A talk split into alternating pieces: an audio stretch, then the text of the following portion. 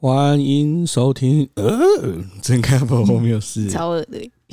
打一个嗝。我是我哪有打个嗝？啊 我是我是听到我自己的声音破音的。呃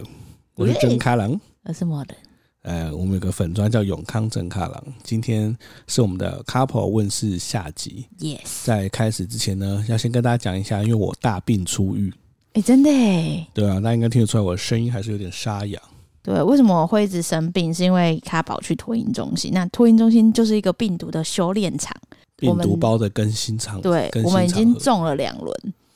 对然后卡宝在第三轮，我们已经不知道要不要进入第三轮。我们三个就是陷入卡宝感冒回来传染给我，或传染给你，对，啊、快好了之后又被在互相传染的一个然后还有地狱还有轮中，回，然后你又中，然后我又中，好累啊！对啊不止他啊更新病毒包，我们也在更新病毒对，包哎、，但我朋友也是送托婴的朋友，他们说他们也是、哎，一模一样的状大况。家都是吧？对啊，就是爸妈都跟着中、那哎，一天老师不是说班上有快一半的小孩都是感冒，然后说他们班都中。中午都在疯狂喂药秀，他说，因为最近天气变化比较大，所以宝宝们几乎都中标，然后爸妈中标，老师也中标。小孩中标，爸妈根本很难不中标，你不只能可能啊你，只能看你的免疫力跟抵抗力有没有办法扛住而已。真的耶、欸因为小孩就会看着脸咳嗽或打喷嚏啊，你就吃进去。很难闪哎、哎、他们很可怜，他们吃药之后有时候会躁动或睡不好，你就要一直抱着他们，对吧、其实也蛮可怜的。最恐怖是吸鼻子，哦，对，吸鼻子，他们那个小咖宝会尖叫，好像杀猪一样。超恐怖，真的很像虐婴呢、但是吸鼻子又很重要，对，超重要，因为他们不会自己把鼻涕擤出来。对啊，所以这时候我们买那个知母石，真的嗯蛮好用的啦。对，那最近我们也购入了一个蒸鼻器、喷雾器，叫 Pocket Air，是那个北医的医生推荐，我觉得多少也有帮助欸诶、先蒸一蒸，蒸一蒸之后再吸，对那个鼻涕会比较软，对比较有机会吸出来。对，不然卡在里面超爆难吸。哦，我突然想到上次我们在喂它药，然后它就咳一下，然后药就喷出来，直接喷到嘴巴里面。诶欸真的耶，我或许就是因为这样中标的，我对啊，我一直在想说，明明好像照顾的时间我好像比较长，而且接近他的时间比较多，怎么是你那么严重？对吧、真的但，抵抗力有差啦，对吧、所以然我后抵抗力比哦你好。然后我们最近有发现，因为小咖宝越来越聪明了，所以他都知道我们要喂它吃药，他看到那个喂药器开始，呃他一直把头哦埋到我的那个手里面，死不吃不。是手，是诸位意下， 不择手段。他宁愿闻猪味也不想吃药。 对，但我们后来呢，上网查发现说可以假装喂米饼，这招真的很靠北。对就是我们有买那种有点像爆米花的米饼，嗯我们可以把它拆成一小块，然后放他嘴边的时候，他就很开心的啊，他的嘴巴，我们就在放那个米饼的同时呢，胃药剂嘟进去，一起嘟，对他就有一种背叛的脸，他最近越变越聪明，我觉得这招不知道可以撑多久。对，不知道可以撑多久。他最近已经看到米饼已经有警戒心了，我觉得，哎，太聪明了。对啊，啊，反正最近我们就是在生病的地狱啊，希望大家天气变凉了，好好照顾身体啊！而且最近那个嗯病毒、BA five 跟疫情又起来了，所以我啊，觉我得都超怕我自己中标的。我我觉得大家真的最近还是要防疫措施要做好、欸。我看很多人都说什么疫情趋缓，但其实根本没趋缓啊，没现有啊在还算是有变严重哎、对吧、最近这几天好像都还是三万加吧，嗯，对啊，好啦，大家保重哦哈。好，继续来我们的好 couple 的，今天的第一题是，请问 couple 当初交往时如何分配朋友、情人、家人的时间呢？没有朋友啊， 当初交往时哦、 我们好像刚，如果你说刚交往的时候，哦，我们可以一个一个来聊啊，朋友，哦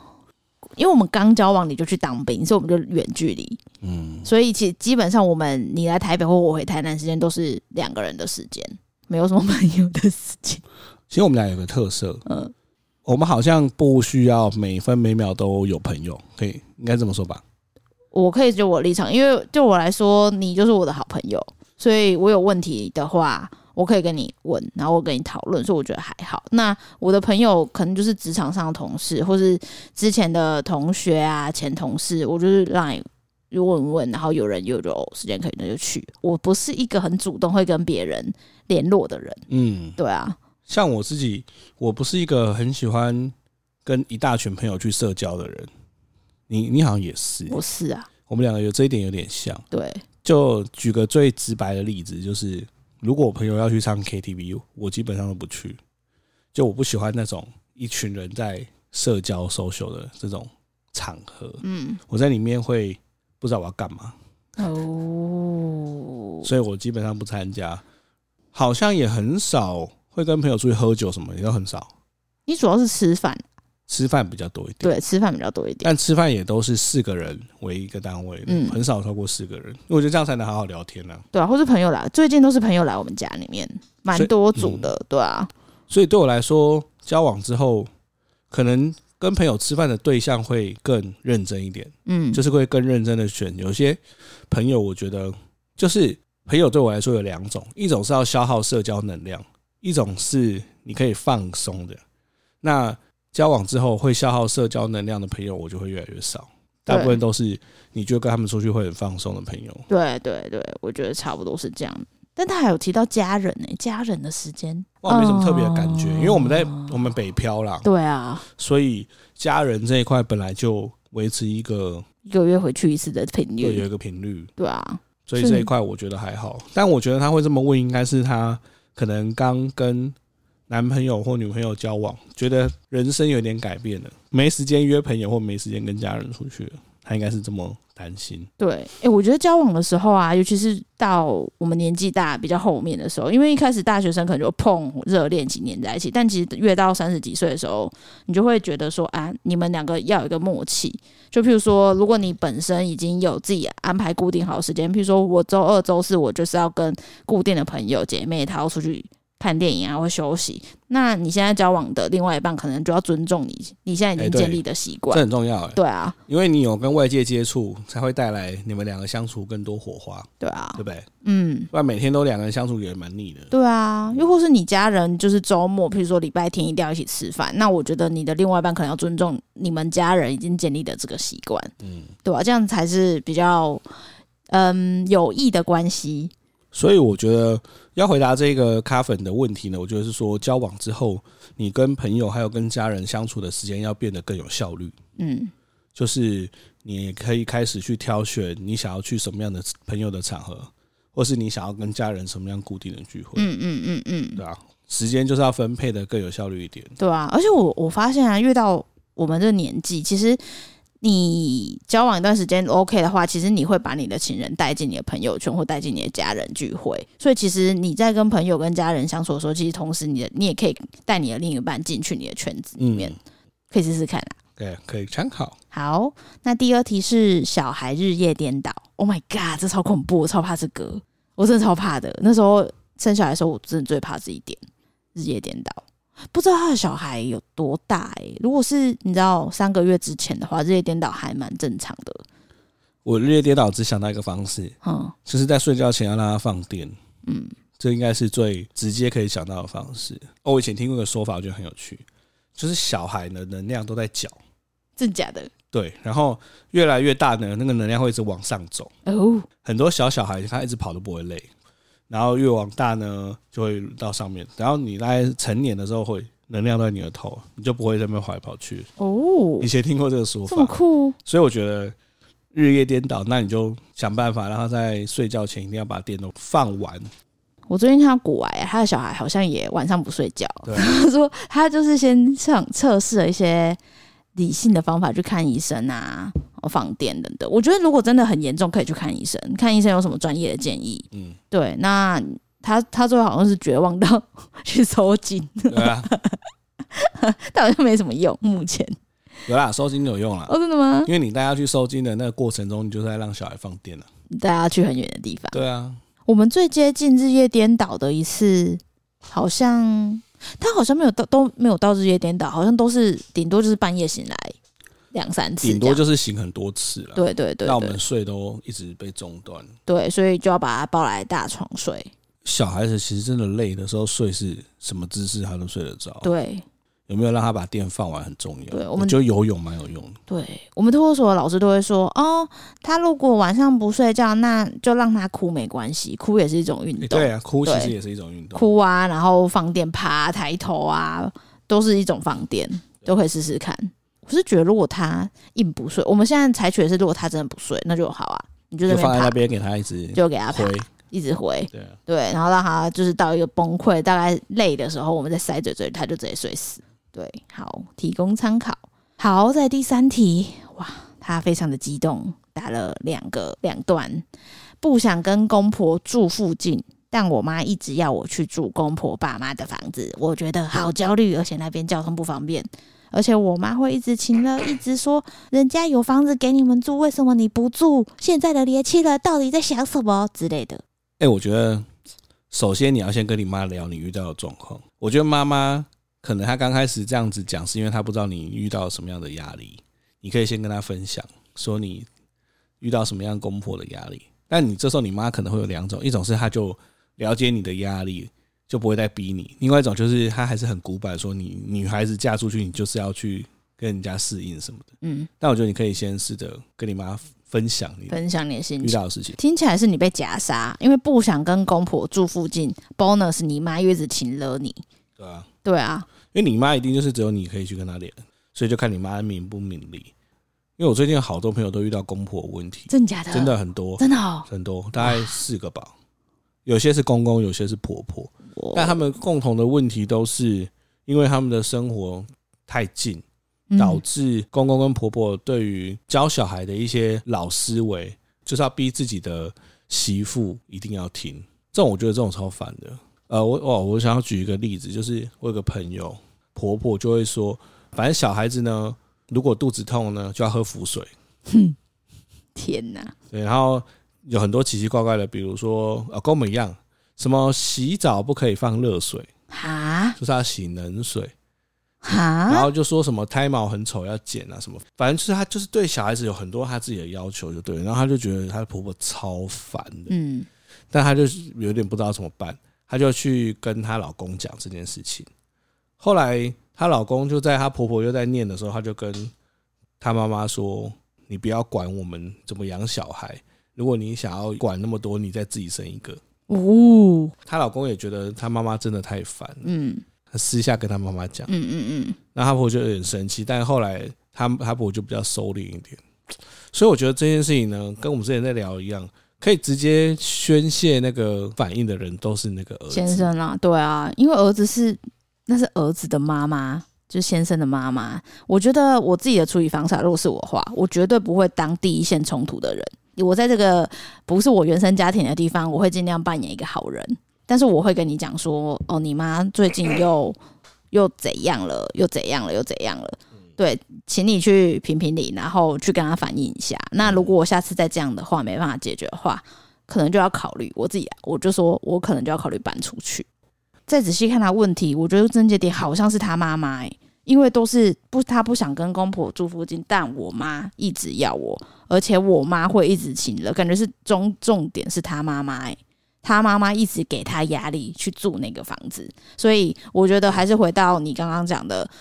他可以尝试把他的压力跟他妈妈分享。对，那如果你妈妈还是觉得她就是建议你要去住的话，呃我觉得可以跟你先生讨论，因为其实婆你妈会对你比较不客气勤了，但是对女婿应该会比较，你知道不会那么勤了。哦我们家就是这样，哎、对耶，对啊，因为我妈对你超客气这的，可能是一个方式哦、对啊，就是可能请你的先生去跟你妈讲，对讲，说啊，就是我们也没有一定要住他房子啊要，一起来住啊，对就啊是刚结婚，其实也可以适应一下什么的。嗯，哎、对耶，这是好方法，是？吧？对啊，真的好，希望你的另一半是个神队友。没错。好，再接下一题也是婆媳关系的。她说，媳妇觉得基本互相尊重，给彼此空间，但婆婆希望媳妇很热络，跟老公讲话还被说讲悄悄话，挂号婆媳问题。这其实跟三题感觉有一点像，就是，但我觉得这一题有点更烦哎、对我觉得跟上题不太一样，因为上题要解决的先是她妈妈，哦但这，个直接就是婆婆的 直球。嗯，婆婆直接跟他说：“哎、我要很很热络，什么啊希望媳妇很热络。”可是你知道，我我觉得长辈很吃看气场合不合。有一些长辈就是你跟他气场合，譬如说你们家那边的长辈，我就觉得啊，都可以，你知道聊个几句，然后可以一直接下去。但我们家这边长辈，你你气场就没办法很合吧，对吧、如果要跟他一直聊，你要尬下去，我觉得就很难。就是婆婆希望媳妇怎样，媳妇就怎样、欸，可以理解啦，这是一个非常难的地方。我必须要分享我自己的心态，当然不一定是最好的，但我自己的心态是，就是婆婆希望很热络，我就会在一些公关场合，比如说大家一起吃饭的时候，或是比如说什么时候，我一天内会抓一两个时间点，我会把我的公关技能开到 max， max，对，然后呃做大家想要我看到的样子，对对对对对，但会会满足他们的需求之后呢，比如说吃完饭回之后，我就会说啊，那我就是先回去顾小孩啊或什么之类，我就会逃离那里。逃离那里之后，我就会进入我自己的世界。哎、所以对，我觉得这或许可以参考看看，就是呃，婆婆希望你跟她很热络，你就在某一些社交场合，你就是不要说就是婆婆要找你聊天，你就很扭捏什么，就那一块那个时间点，婆婆想要找你，你就跟她聊，反正你就聊聊聊天嘛，你就当做聊聊天这样。然后可能时间到了之后，你就说，哎、那我去洗个澡哦，洗完澡你就离开那个地对方。对对，哎、我在当女朋友的时候就是采取这个策略，对啊，就去你家的时候我就 max 开公关技能开到 max，对，对，然后就是、哦 max 完，然后到你房间就、哦、好累哦，嗯，不要再跟我讲话，我超累的。对。但是就是你，你可能给自己一个限定的一个小时这样。对，对哎你不要说什么哦，我举个例哦，不要说什么呃，吃饱饭之后所有人都在客厅，然后你就在客厅里面跟大家瞎糊弄了三个小时，你可能中间你就可以借故呃洗澡啊，或是诶去旁边的 seven 买个东西之类的，就是你让你自己离开那个区域。嗯，对啊，我觉得这一招是我自己会做的啊。对啊，嗯对啊，感感觉起来你婆婆会希望像是这样子的状态，就是哦，至少大家吃饭的时候你就说啊，婆婆最近还好吗？这个鱼看起来不错，你要不要试试看？对对对哦，我们对最对近在台北吃到这样的鱼是怎样怎样，就是你知道聊些五要四主三，动一点，主动一点，对对对我，对觉得主动很重要。没错没错，对，就不要在餐桌上也当一个被动，别人问你说啊，这个鱼好吃吗？就嗯，好吃。 这样久了，婆婆就会觉得啊，你是不是会想很多了？所以我觉得在适当的时机，你散你释放出你的热情，我觉得是一个嗯嗯嗯让你自己可以过得更舒适的方没式。错没错。好，然后再来下一题是新手爸妈育儿中，每天为了孩子吃不吃以及抱抱哄睡所快断掉而烦恼，求推荐背巾呜呜。哎、我们好像没有用到好用的背欸巾诶、呃，我们有 Ergo Baby，Ergo Baby 是外出用，它在上面都会睡觉。卡宝只要上背巾，其实这边摇啊摇啊，它很容易就睡着哦，。我以为背巾是我们上次买的妈没有嗯没有没有，妈咪拜吗？你说妈妈喂哦，啊妈妈喂的哦，那个也算是一个那背个好巾，那个不太好用，我觉得。那个会用的很厉害，因为我有一个朋友会用，他就把小孩小朋友在里面窝得很哦好，就是睡得很好。然后我们也试过袋鼠背巾，袋鼠背巾是我们月嫂觉得比妈妈喂的背巾还好用。有吗？有，啊，我没印象。有啊，就是有一个袋鼠啊，虽然只用一下下啦，哦，对啊，但因为卡本很怕热，所以背巾对他有点无效。但我们两个目前只试过妈妈为 NG 袋鼠背巾试了一下下 NG，所以再来的话就是好像还是用手比较多。嗯，然后我们两个都得妈妈手。对嗯我超严重，我那阵子超严重。然后我的朋友看到我的妈妈手很严重，他就推荐我一个椅凳的背带。他说：“你不用用那个背带上面那一段，没关系，你就把椅凳绑腰，然后把宝宝放在凳子上面，至少可以腰可以帮助你减缓手的压力。”对啊，我觉得这是一个方式。但是这个妈妈感觉也是但这个妈妈遇到的烦恼，应该是所有的新手爸妈妈妈都都会遇有的到烦恼的。，对啊，吃不吃？ 真的耶，欸我看到那个妈妈社团里面有一些妈妈真的很焦虑，她说宝宝已经比如说十个月，但是奶量一天可能累积才一百八。一天哦，不是一餐哦，他们就超焦虑，说宝宝长不大怎么办？我觉得养小孩有一万种会让你焦虑的事情，嗯，然后会有两万个让你崩溃的情境，对，而且通常这些情境是交杂出现，就是当你以为你过了这一关，下一关马上就来。 yes，所以，呃，我想跟这位妈妈说的是，所有在育儿的人都遇到一样的痛苦。现在要想方法的是让自己在最痛苦的那个时候要怎么样减轻那个痛苦。嗯，对，比如说小孩吃不吃这个，我就要上网查查看说比如说小孩不喝这个奶粉，要换什么奶粉什么之类，就是要多多去查资料跟尝试看看。嗯，之前我有呃问过托儿所的老师，就是卡宝他的奶量如果一直没有起来怎么办啊？发发展感觉好像丛林的宝宝都会爬了，他现在还没爬怎么办？但老师是跟我说，跟医生讲一样，就是如果他的身体发展他没有落后，落后是指 PR 值在三以下，嗯，对，只要他还在保持在就是九十七趴的宝宝宝里面，其实更不用担心。对啊，我有时候会 PO 卡宝，譬如说哦，他呃早产啊，然后他又好像那时候我们在做评估表的时候，他是早产儿，然后加上还有他体重一直拉不起来，身体高重也拉拉不起起来，，身高拉不起来，所以我就 PO 到 IG，那我就很多朋友回我说，他小时候也是这样，对啊就，不会爬，然后体重什么都落后，但是现在还不是长得好好的，所以说这个咖粉他说他很担心小孩吃不吃，我们要跟你讲的是说，你要看他的 PR 值是不是真的落后。对啊，如果他真的都不太吃，但他 PR 值都很正常，他吸收很厉害，我觉得好像也不用这么担心。对，或是你真的很担心去看医生，就是专业的。其实现在很多医生他都有育儿的咨询，你可以去问他说，他这这个状态是健康的吗？啊，如果他评估不健康，那可以怎么改善？对啊，我觉得对，尽量减少自己每天在猜忌跟焦虑，嗯嗯那个真的很辛苦。没错，没错，对啊，对然后就是抱抱哄睡这个，我觉得很难啦、哦，我觉得可以多多的去看别人怎么样处理这些事情。像我们就是，你现在买了一个有椅凳的背巾嘛，诶，那其实有的时候他在闹的时候，我们把它放到椅凳上面，带他在家里面走来走去，然后你甚至可以洗碗啊，干嘛？他是他也觉得很好玩，对啊看你在洗碗。嗯，所以我觉得你可以去多多看别人用什么方式。我们的话是买了一个椅凳的背巾，对。然后你要记得保养你的身体。我们两个是每一个月至少会去一到两次按摩。哦，对啊，我们现在都疯狂砸钱在保养自己的身体。对，那我自己是治好妈妈手的方式是针灸加物理治疗，是徒手治疗，不是电疗热敷，是徒手治疗，嗯自费的那才有用。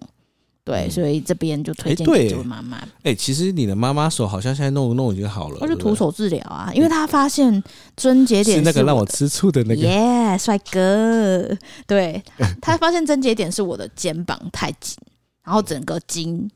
就是整个沿路印到我的手臂，然后到我的手腕，对，这么一说，真的，你现在好像是没有妈妈手的对困扰？吧？还在那边吃醋，就跟你说难得去一趟，其实就要我真的弄没好。吃醋了。吼，难得去一趟，就是要把它弄好。 吼好啦，就是这样。好，那下一题是 接近三十岁，年薪八十，烦恼买不起房子，孤家寡人，住屋变影有很大。哎、她年薪已经比我快接近三十岁的时候高对了。啊，我刚刚也在想这件事， 我是哎、诶我好像快要三十岁，怎么年纪好像没有 那么高？对啊，很强哎、欸 其实你很强哎、你很强啊，不要看不起你自己。而且买不起房子，我要想的是，其实不一定要买房子哎、我对啊老实说是这样，嗯，你只要不买房子，就跟就跟不生小孩一样，你的人生就有无限可能。对啊，所以，可能你要先想一想，你干嘛想要买房子、你为什么要买房子啊、对啊，我想到一个，啊，你最近不是在上很多英文课，跟世界各地的老师聊天吗？对，会我们会发现外国人根本就没有所谓一定要买房子这件事，真的，他们就是到处游历耶、他们觉得人生的体验比资产重要。没错，真的，这个这个观念，我觉得在跟他们聊天的时候，他们甚至不觉得这件事情是一个很特别的事。我遇到好多老师都是把家产卖一卖，带着小孩环游世界，对啊，反正他们就是用软体就可以工作，就带了三个小孩，就是住土耳其，住哪里住哪里，到处玩。对，所以我觉得真的回归到你，你你买房子，你有梦想 吗？就是你买这个房子，你你希望它干嘛？它承载你的未来是承载了什么？我觉得东方人有一个吃亏的地方啊，就是所谓的土地私有财，就是大家比如说父母会说，哎、你也赶快买房子，这样你之后才有个地方固定住啊。然后就是之后如果房价飙涨什么，你也有一个地方就不会涨，可以一直住在这边啊。就是等于是老一辈人都觉得买房子就是你一个安身立命的地方，对啊。所以有时候会，你知道会给年轻人说，哎，是不是要买房？你什么时候要买房？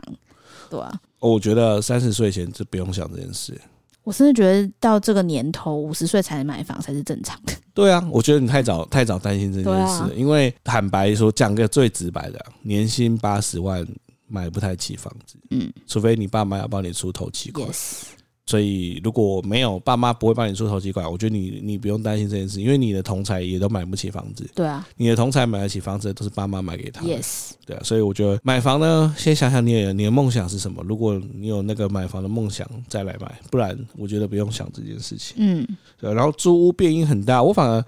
其实坦白说，我很喜欢租屋诶、因为我觉得租屋有一种你可以自己挑选你喜欢的地点跟房型，你又不用负太多的责任。 我我自己的感觉啊，对啊比如说现在我们做的这些漏水，我就觉得嗯干、如果是我房子，我一定头痛的要好死好。好因为漏水是楼上的问题。对啊那我怎么样去跟楼上说，麻烦你们阳台的地板防水要重铺？这这个这很麻烦、对啊，超麻烦的，抓对啊漏什么的。对啊，所以我自己觉得租屋对我来说不是一个不喜欢的事情。对，而且我我自己也是，我觉得如果可以 remote 工作的话，我自己如果现在没有你知道卡宝，我会希望，譬如说疫情期间我们都可以 remote，就我们就去垦丁工作一个月，哦，对啊，对，我会希望这很样。舒服的。对啊，就是你不用有那种一定一一定要绑在哪里的感觉，你就是你要去，譬如说哦，我下一个月想去澳洲 remote，反正我的工作可以 remote，有钱进来就好。我觉得那是一种自由自在吧，但还是要看他啦。如果他那么烦恼买不起房子，说不定他还有他的烦恼。对啊，诶但接近三十岁，年薪已经有八十，很厉害了。对啊，你已经是你个赢我们了，你已经是赢很多人你了。赢我们了。对啊，所以不要妄自菲薄啊。好，下一题。最近半年的育婴流停快结束哇！我们这次很多妈妈投稿哎、烦恼要回去上班，送小孩去没那么满意的托婴，还是自己带。妈妈觉得呢？妈妈觉得你有想就回去上班吗？你觉得照顾小孩是开心的吗？你会需要后援吗？这是三大问题。哦，对耶，你你这样分析分析得蛮好的。对啊，一个就是如果你真的很希望上班，你真的好想要当重回往日的荣光，或就是你有是经济压力，对对经济压力或者重回往日荣光。我觉得第一个就是你先选择我想不想回去上班，想那就一定要有托婴嘛、保姆或后援。那如果你不想回去上班的话，那你就是可以再好好的找你要托婴还是自己带。那如果我是觉得，如果你没有想要回去上班啊，你觉得自己带小孩又很开心的话，那我是觉得你可以自己带啦。嗯，对吧、啊没有什么压力的话，对。那如果你要回去上班的话，感觉我们那时候在做回去上班前的准备，就做的蛮足的。对，就是在托婴跟保姆之间，我们都做选托婴的原因是因为。找到一个合拍的保姆有一点难，加上跟保姆谈一些劳动条件很麻烦，比如说要给三节奖金啊、放假、啊、等等的，我们会觉得比较麻烦。所以，与其这样的话，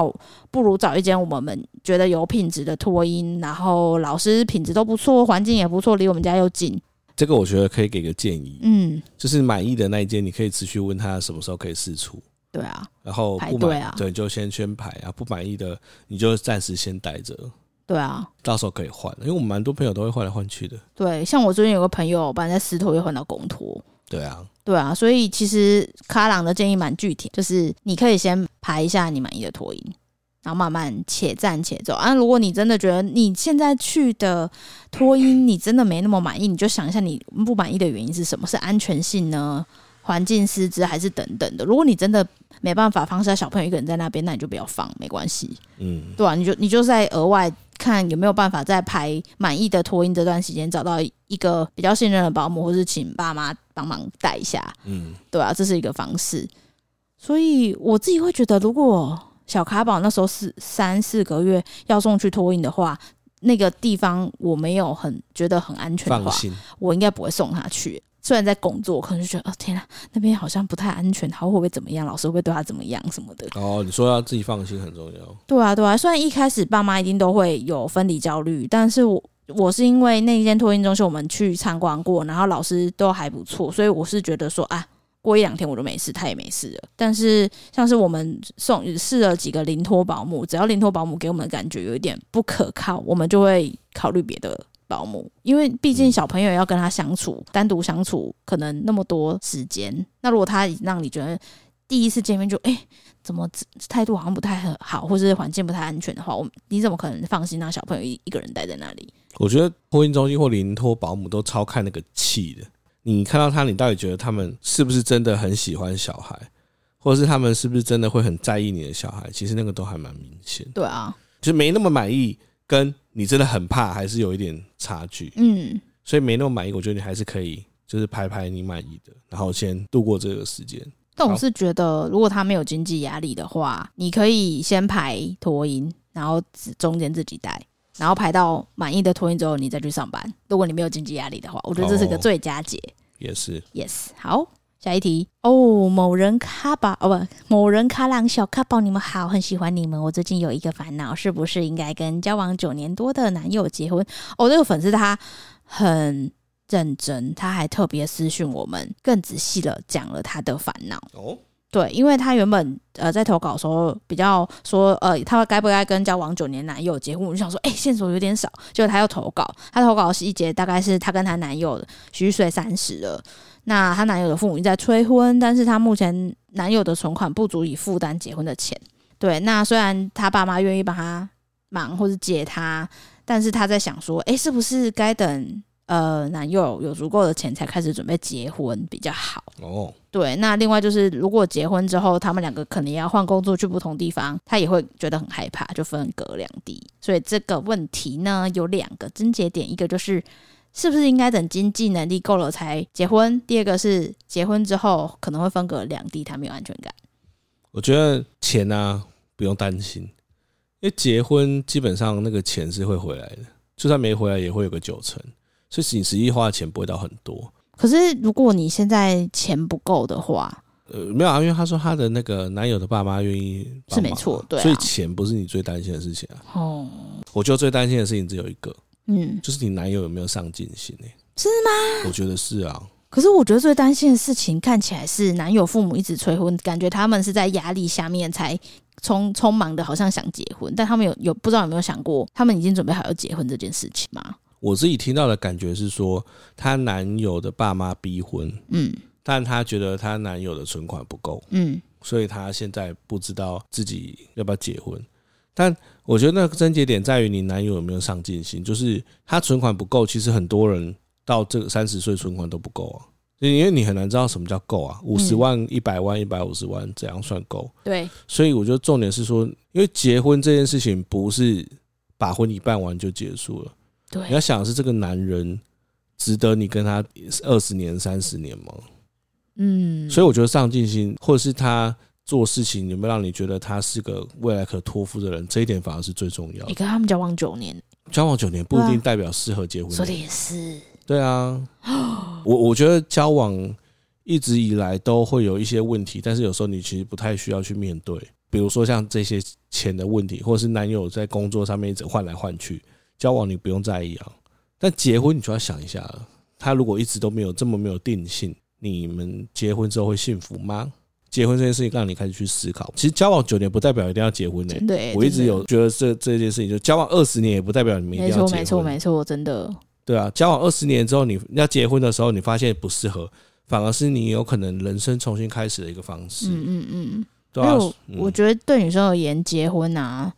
不是结了就没事的。最重要一点是你看刚刚那么多婆媳问题，对啊，你必须融入对方的家庭，对方也必须融入你的家庭。那对你，们两个准备好了吗？就很直接的想要跟你讲，你应该思考是这个男人值不值得你在你托付给他了，嗯，钱真的不是什么太严重的事情，对啊。而且他刚才有说，如果他们他自己本人会因为他们分隔两地，因为去不同地方工作而感到害怕的话，代表他还是他没安全感，没有足够到他们分隔两地还可以承受嗯这件事情。其实我必须坦白说，我跟某人假设现在还没结婚，对我们也交往可能九年快十年了，没错，你说分隔两地会不会担心？我觉得我也会担我心、也啊，会耶。对啊，所以我觉得这种事情其实是看个性的，就是就虽然我们两个都很放心对方，但是你还是会有担心。我就回到前面讲的，你们两个决定要结婚之后，你们就是要共同面对这一题，就必须要有一个人要一定要有所取舍，嗯，就是你你去他那边或他来你这边，如果你们两个真的觉得对方是可以托付的对象，我觉得这些取舍都是一个过程。但是如果你你就是一直觉得跟对方在一起，这中间一直有这个问题没有解决，那我觉得分隔两地只是让你们把所有的问题拉得更大而已。哎，那真的最耶终你们的未来一定不是好的未来。没错，好，提供给你参考哦。 交往九年不一定要结婚啊，对，值不值托付才是关键的问题。对啊，对，好，下一题。哦哟，这个也是呢。和男友家庭观有落差，他希望婚后持续跟原生家庭紧密，最好住附近。我的排序可能也低于家人，意思是说，结婚之后他的家人就是最重要，老婆呢就是在后面。哎、我觉得这超危险呢。诶，我有个朋友就有这样的男友，哦，就是什么事情都要听妈妈的话，然后要住妈妈的附近的，然后妈妈什么就是就是就是，就像他说的，另一半永远在家人的下面。这种啊，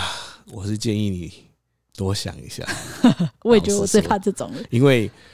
当你的地位不如家人的时候，你不只要承受你男友的情绪，你还要承受他家人的情绪。对啊，而且结因婚为之他后，家人有情绪之后能照你耶对他家人有情绪之后，你男友是不照你的。对啊，而且他还说要要求住附近耶，欸这根本逃不了啊！Oh my god，这超雷的耶。欸诶、对，所以我觉得你要多多的思考，或是你要跟你男友好好的讨论这件事情、哦。对，因为你现在在问我们怎么办嘛，那我们 以局外人的角度跟你说，如果你继续勉强自己，甚至你们还结婚了，之后要处理的痛苦是排山倒海。对我这边要再次跟准备要再思考要不要结婚的女性朋友说，结婚了之后对女生最大的考验是跟对方家庭的磨合，尤其在这个社会上没办法，女生承受的传统的刻板的框架就是这样，就是媳妇嫁进去，嫁鸡随鸡，嫁狗随狗，我们就是要呃服侍对方的公婆啊，然后要服侍先生。所以我们虽然我就是本人呢非常讨厌这样的观念，也是女权主义者，但是有时候你有时候嫁进去之后，你就是要面对像这样的刻板印象的时候，你也只能就是小小的。所以我自己比较幸运，是因为卡朗爸是一个很开明的人，然后那个曾卡朗他其实也是一个蛮明理的老公，所以我面对一些事情的时候，其实他都会站在我这边。卡朗爸也会不会逼我，不然我我如果天啊，我无法想象我嫁进一个。传统的家庭，然后我老公又不听我，我真会疯掉哎、欸对啊，对啊，所以要跟大家讲，感情的终点不是结婚啊，结婚是更多考验的开没始。错没错，生小孩也是，我们每一集都要再跟大家提醒没一错下，没错没错。对啊，然后这位朋友，你的处境非常的值得忧虑。感觉就在鱿鱼游戏走那个，我突然想到那个，他们不是有一关是走那个透明的哎，那个你说桥，跳跳跳，你要下跳去左，边还是跳右边？嗯，然后感觉他现在走错一步就会掉 下去。我觉得这个关键还是你要跟你的男那个男友好好的聊一聊、哎，对啊，对啊，因为如果你要面对她男友，加上她男友的家人，我觉得那个压力太大了。嗯 Yes。那下一个也是一个非常用心的听众，他说上周末刚听的心跳烦恼，肚子里面的小 baby 有没有健健康康的？觉得怀孕的每个阶段都有不同的烦恼。那他其实就是之前有留言给我们啊，他是说其实他跟我们是差不多时间结婚的哦，而且他其实真的很烦恼怀不上宝宝，但最近他终于怀上了，然后就超级开心的。但是怀上了之后，他就开始烦恼说啊，小宝宝有没有健健康康的啊，等等的，每次产检都会很担心小朋友的状态。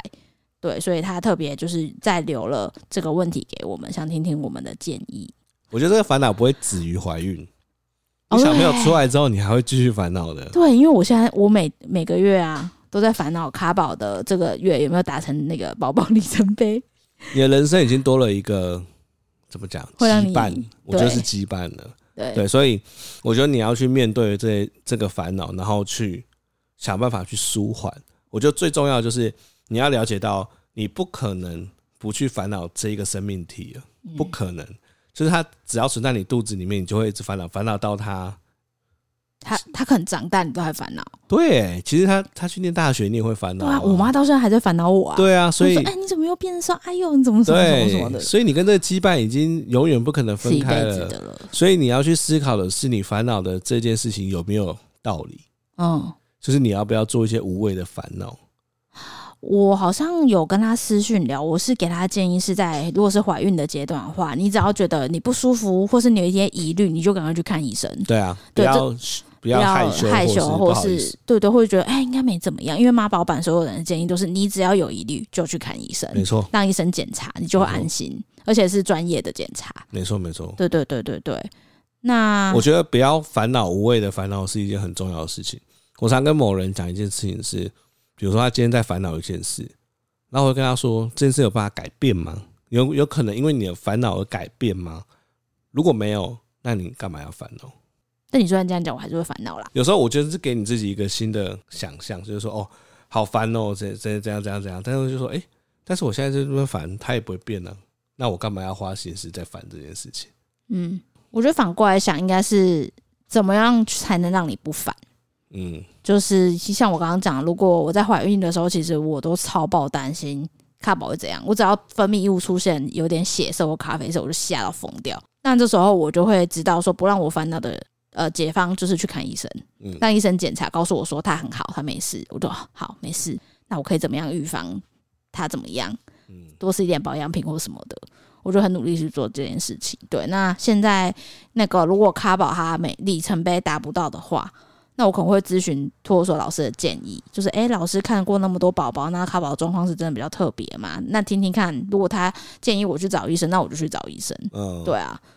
永远要为你的烦恼找解决方法，没错，而不是一直陷在那个烦恼里面。哦对。啊但这边还是要恭喜你，恭喜你怀孕，真的很替你开心。真的，我觉得怀孕是一件非常困难的事情，然后每一个小生命长大都是一件非常不容易的事情。真的很不容易。对，我现在有卡宝之后，我就觉得天啊，他最近生病又中耳炎，然后最近有疫情起来，我就想说，现在宝宝要平安长大真的是太难了 吧？对啊，我每天都还会因为梦到他窒息对惊， 每醒，天都在梦里。哎我是超好笑睡到一半惊醒之后，我会去摸一摸他的手，然后他手有动，我才会安心的继续睡着。而且他每次卡郎半夜起来上厕所，我都看他走到他婴那个卡宝婴儿床旁边一直看， 对啊，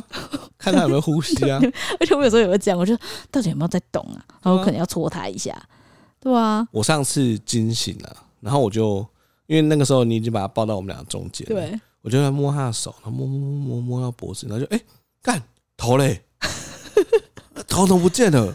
我就我整个从本来半梦半醒到整个惊醒了，因为我的脑海里面就是他的头不见了，然后起来戴眼镜之后发现他他有一个很很扭曲的姿势，把头靠在你的身上这样睡。对啊所以，哎，想要再回到这烦恼是烦恼不完的。笑死，好啦，哎、下一题也很像哎、哇，哎、这一集真的超爆多婆媳问题真的，的欸想买房但还买不起，想逃离跟公婆同住的各种困扰啊！哎，这就是经济压力逼不得已、欸，对啊，还是你们要考虑先租房。租房子啦，租房子真的，那个婆媳问题最直接的方式就是逃离那个地方，对啊，对，就是你老公支持，然后你们逃离那个地方，对啊，不然你永远都在那个环境里面。我觉得婆媳问题最烦的就是你不太知道要怎么反抗你的婆婆，因为你婆婆不可能因为你而改变，很难呐、啊很难因为你而改变。我觉得他人生啊，没有十全十美的，你总是要有一方牺牲。就像是最近看到一篇文章，他说育儿的状况跟人生状况很像，就是今天你有后援，代表你有公婆；你有后援，你有你可以放松，但是你面对的就是公婆的压力。对，那像我们没有后援，虽然真的暴累一发了，但我们有自己的时间，有自己的教养方式。所以我觉得人生就是这样，你没有十全十美，工作也是啊。你今天换了一个工作，薪水很高，那可能不是你想做的；那薪水很低，现在觉得生活的很快乐，那我要怎么选？我觉得你这么说倒让我想起一件事情，就是现在这些在烦恼婆媳问题的人呢，他可能都会觉得很烦。可是当你就是真的搬出去之后，你发现你要一个人扛所有照顾小孩的事情的时候，你会觉得说，好像之前的烦没那么烦了。我觉得有这个可能，就是因为就像你说的，人永远都在选择，然后每一件事情都一定有它的好处跟它的坏处。所以有时候你转换你的心态，可能也是一个很重要的事情。我举个例，比如说你今天真的觉得你婆婆很烦，然后你出去外面，你可能跟一个就是没有后援的人吃饭，你发现靠北没有后援的人生这么可怕，对啊，你突然就会觉得，哎、你婆婆其实也没那么烦，这也是有可能的。对啊，因为没有后援的人生真的超可怕的，嗯，你只能花钱，而且还不是一定花钱就可以处理的事情。对啊，就是你有你花钱，搞不好请来还是不好的保姆之类的。所以我觉得各个选择都有它痛苦的地方。你要么就是改变现状，要么就是去听听别人痛苦的地方。你可以聊，就让你转换你自己的心态，嗯。对吧？再来比较进入我们的离职题，第一题，每天厌世想离职。如果你已经厌世很久的话，我觉得你可以开始找工作，因为你已经每天厌世了。这一题要问我们的换工作大师，可是我不准啊，我就是一个我自己的哲理是，嗯嗯，我只要自己有能力，我不怕没工作。哦，我的哲理是这样啦很帅哦嗯所以我要培养我自己的能力。而且我在找每一份工作的时候，我要知道我要从这份工作得到的是什么，嗯我觉得这非常重要。对啊，这这这个真的非常重要欸、因为譬如说像我现在这份工作薪水没有很高，嗯但我现在追求的是弹性的工时，它可以让我就是呃每天弹性的工作，让小咖宝可以在需要我照顾的时候，我可以照顾他，去接他下课。那他需要去看医生的时候，我可以就是带他去看医生，然后反正我再补时数就好了。所以我觉得说，哎、现在这份工作薪水没有很高，但是我的工作压力相对来讲好像还可以接受哦。然后我最重视的时间又很弹性，我就觉得哦 OK，那我就在这份工作，我觉得没有问题。嗯，对啊，但是如果我之前像是比较年轻的时候，我就会追求成就感，我就觉得哎，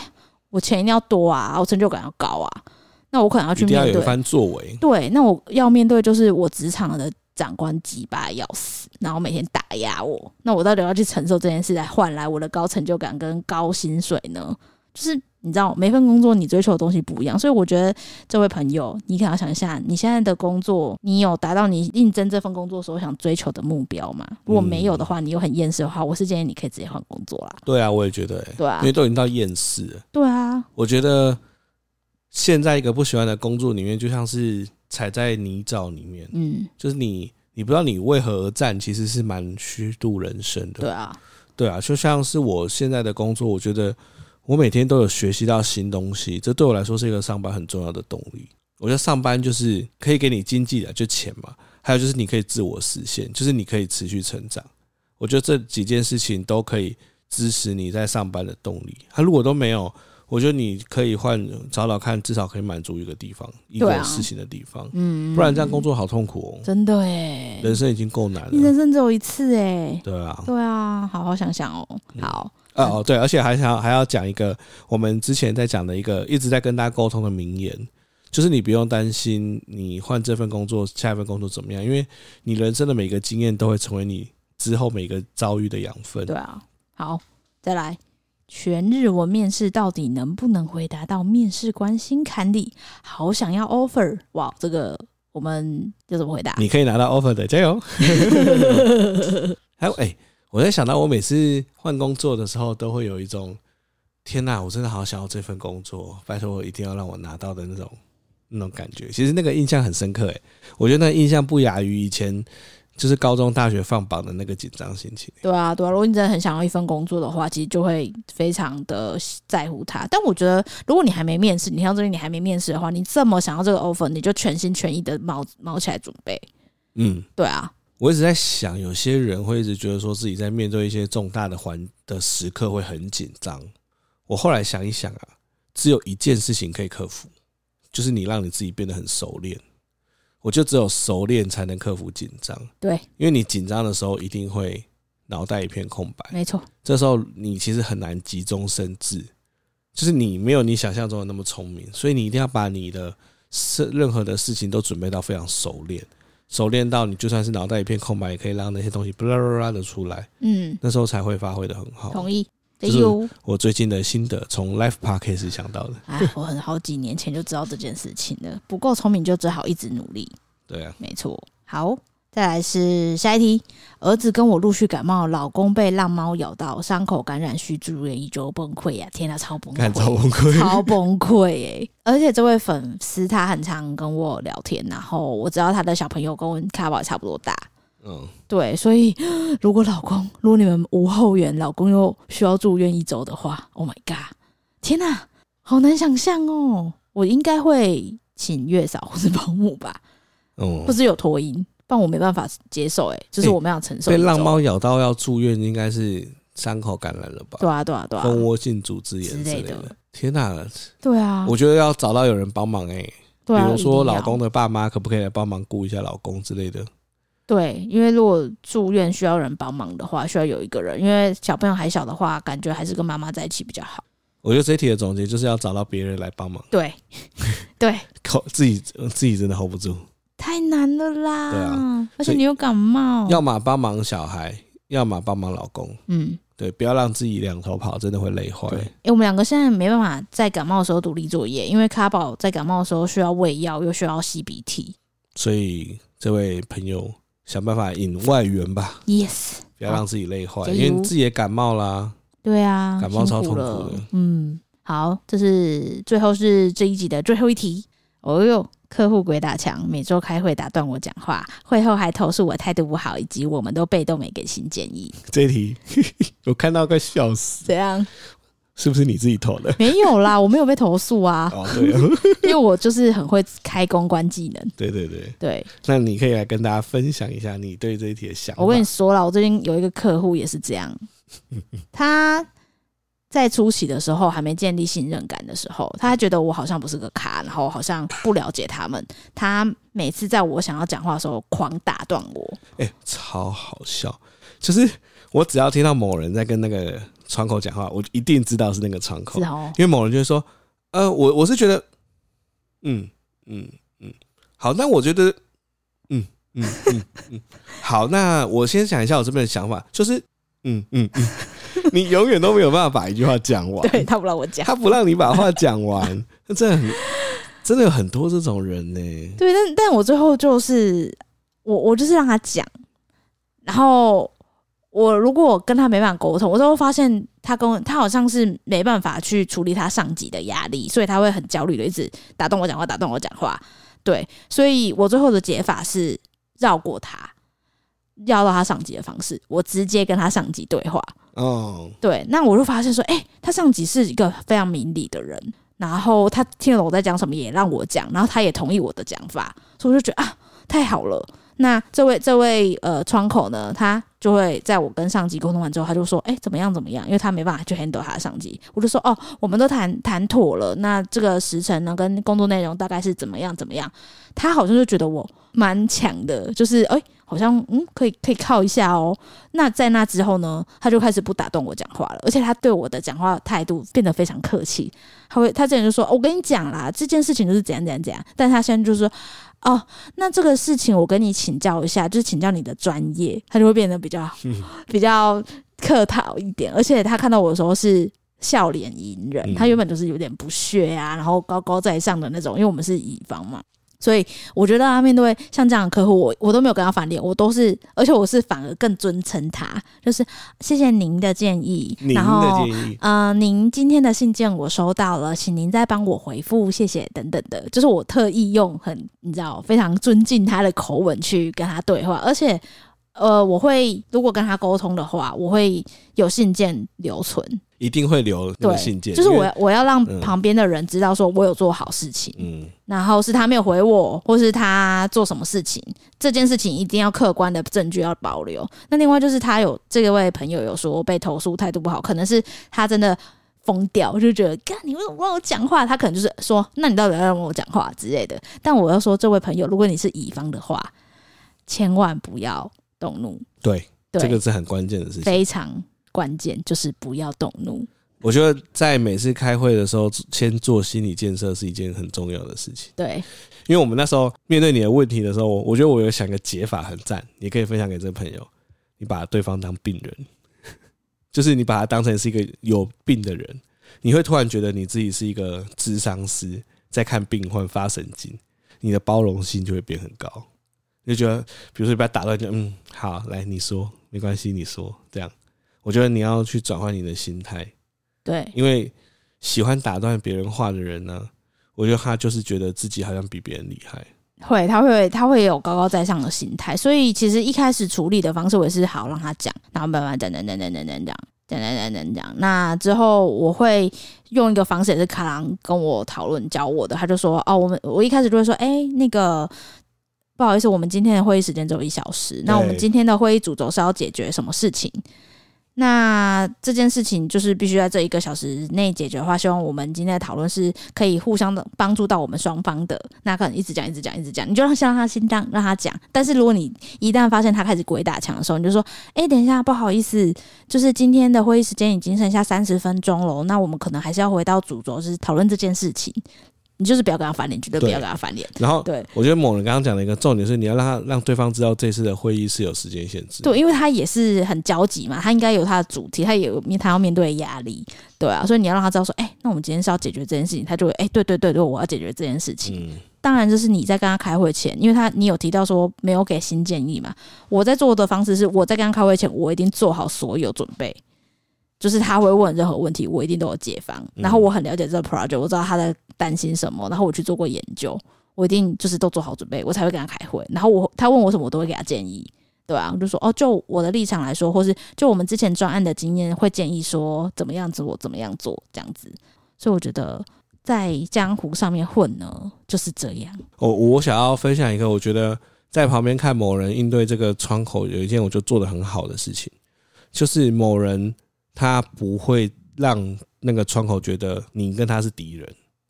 就算是我每次电话一挂，我们两个都觉得这个人神经病，但是你永远在面对他的时候，你都是你有完全踩好那个底线，甚至你有一次去跟他开会的时候，你还买咖啡给他，对啊，我觉得那个那个点就是说，你不要自己觉得对方有病，然后你就一直想要不爽他，或是你觉得你自己在忍他。我觉得这个心态要做一点调整，就是你在做我我之前旁边看你在做的事情，一直是说哦，反正他他打电话来，我们就是用一些各种方式来让他知道说时间有限，然后要讨论的问题是什么。然后在面对面的时候，你会发现观察他说，诶、他好像在公司也不是很受欢迎。我觉得这种人其实很大的我数，就是他在职场上面对窗口很不理性的时候，通常他在他们公司的处境也一定不是太好。所以这时候你反而反过来，你你成为了他心中的那个浮木。就像你那个时候很，你不是举了一个很好笑的例子，你买咖啡给他，然后他他也没跟你说谢谢，但是你感觉到他心里面暖暖的。对他好像就是那一次就对我还是就蛮加分的这样子。对啊然后之后处理事情就很顺。对，所以我觉得，呃，我觉得我们自己的心态要先调整了，嗯，就是你不要与他为敌，对不要再比如说啊，他打断你的话你就翻白眼，什么都不要，你就把他当病人。对，反正你们一定有一个共同目的啊。譬如说我的共同对啊目的就是我们共同要把这件事情这个专案结束掉，对，让它顺利是我们共同的目的，那对双方都有好处。那你就先找到你跟他共同目的是什么，那再慢慢推进这样。嗯，但就是不要跟他不要翻脸，就不是要翻脸，不要起冲对，突。因为翻脸跟起冲突是菜鸟在做的事情，真的，哎、对这句话讲的很好。菜鸟才会做这种事情。菜鸟才会，因为菜鸟菜鸟就会在情绪上面想要有所胜负，对但其实就是真的工作的人，就是把事情处理好就好。对对对，老鸟就是已经看过大风大浪，就啊好，好，OK，我们只哎你是说的都来对，工作的，对，对，我们下班之后就还是有小孩要顾，真我的，们对，啊，我们只是来解决这件事情的，我觉得翻脸是菜鸟在做的，真的是一个很好的、对很好的那个，对，我呃引言们在江湖上面混，慢慢培养高 EQ，没错，也是我们人生可以获得的事情，没错，没错对。啊，笑看职场，耶、哦反反正这正间公司又不是你的，反正下班了就要顾小孩，谁 对在啊管那些人？真的，好啦，那今天也是录了哇一小时哎、来点个歌，好，我想要分享一首歌，应该以前没点过，你说韩式寂寞的哦不是，是我以前都不喜欢日语歌，哦因为我听不懂日语啊。哦，但是有一首歌是我就算听不懂日语，然后在偶然听到的时候，我被他的那个唱歌的感情给深深的给震撼，哦是一个很神奇哦，它叫《鬼宿千寻》。哦，鬼宿千千寻这个歌手，他本身就是一个很具争议的歌手。嗯他刚出道的时候其实是有点小清新、空灵系，但是他好像他好像本身的个性不是这样，所以他后来就整个忠于自我。他忠于自我呢，他的声音、他的那个音色也变了，变得很沙哑，所以他后来的歌路也换了。哦最近的新闻是他他跟朋友去喝酒，然后他朋友好像怎样就叫救护车，然后他就踹了救护车，然后被送警局。哇哦，就他整个大大招惊。但是我想要点的是鬼宿千寻，他在前期写了一首歌，他写的那首歌叫做《Infection》感染，Infection 是吧？是叫是 Infection 吗？嗯对吧？那这首歌呢，为什么会很特别？是因为他在刚这首歌刚问世的时候，刚好遇到那个美国九一一，然后他这首歌里面的歌词有一个什么什么破碎，然后坠落，就是跟九一的情境有点像，导致他们本来要打这首歌的时候都不敢打。哦对，那我非常推荐大家去 YouTube 打 Infection 鬼畜千寻，它有一个现场版的演唱。哦，我那个时候听到他是那种现场版的演唱，我真的是很难形容那种感觉。你被一首歌给震到心里面，就是他的那他的唱法已经是一种他把情绪完完全投入在这首歌里面，然后他一层一层一层一层的堆叠，到最后你会觉得哇，干这首歌完全把你的心给笼罩住，很神奇的感觉。哦那是我你会讲哎、对，但真的是我第一次觉得说我听不懂歌词，但是我完全感受到鬼畜千寻他想要表达的感觉是什么。哦你很会讲哎、哦后来我就轮播了那首歌，大概轮播了有五十次吧，哇塞，还去买了他那那个演唱会的 DVD。哦，对，所啊以我就推荐这首歌。跟要跟大家讲，那个是一个在心情极度不好的时候听到你会哭出来的歌，咦、很神奇哦。那你有哭吗？有啊，那时候有哭哎、第一次听的时候就哭了那。时候嗯，很久大学的时候吧， ，Oh my god，就不小心点到，天哪，完全不知道他唱那什你么。今天怎么会突然想起这一首？因为我就突然有的时候我就很无聊，然后就突然想起说，哎、我以前很喜欢听的歌有什么？我就点开我的那个 YouTube 的那个最喜欢的歌曲啊，他就跳出这一首，就说哇，好久没有听到听一下这首歌了，然后我就再去听一下那那一首歌，我还是觉得哇，那个那个情感好强哦，哇，你刚刚讲这一段让我想到，我们两个最最大的差异就是我在介绍条漫我喜欢的事情的时候，我还是介绍的就是超爆好看，超好啊，看你们自己去看，它就是一条大又跳又大又长的条那漫。个 那个北投鬼里新娘就是在讲一个新嫁娘给变鬼嫁给鬼，是一个人类嫁给鬼变成新娘的故事，所以叫鬼新娘，知道吗？是吧？哎、是这边我真的要说，很多人来跟我回应说，推荐引路人真的很赞，好啦是吧？ ，OK。是吧？好，反正反正我《Infection》这一首歌就是推荐给，如果你现在心情很低落，我觉得你可以嗯，听这首歌它的 YouTube 的现场 live 版本，让你自己放肆的大哭一下，我觉得会蛮疗愈的，嗯，很神奇哦，这个，所以它的情感真的超猛的。好，大家来听。对，就这样，拜拜。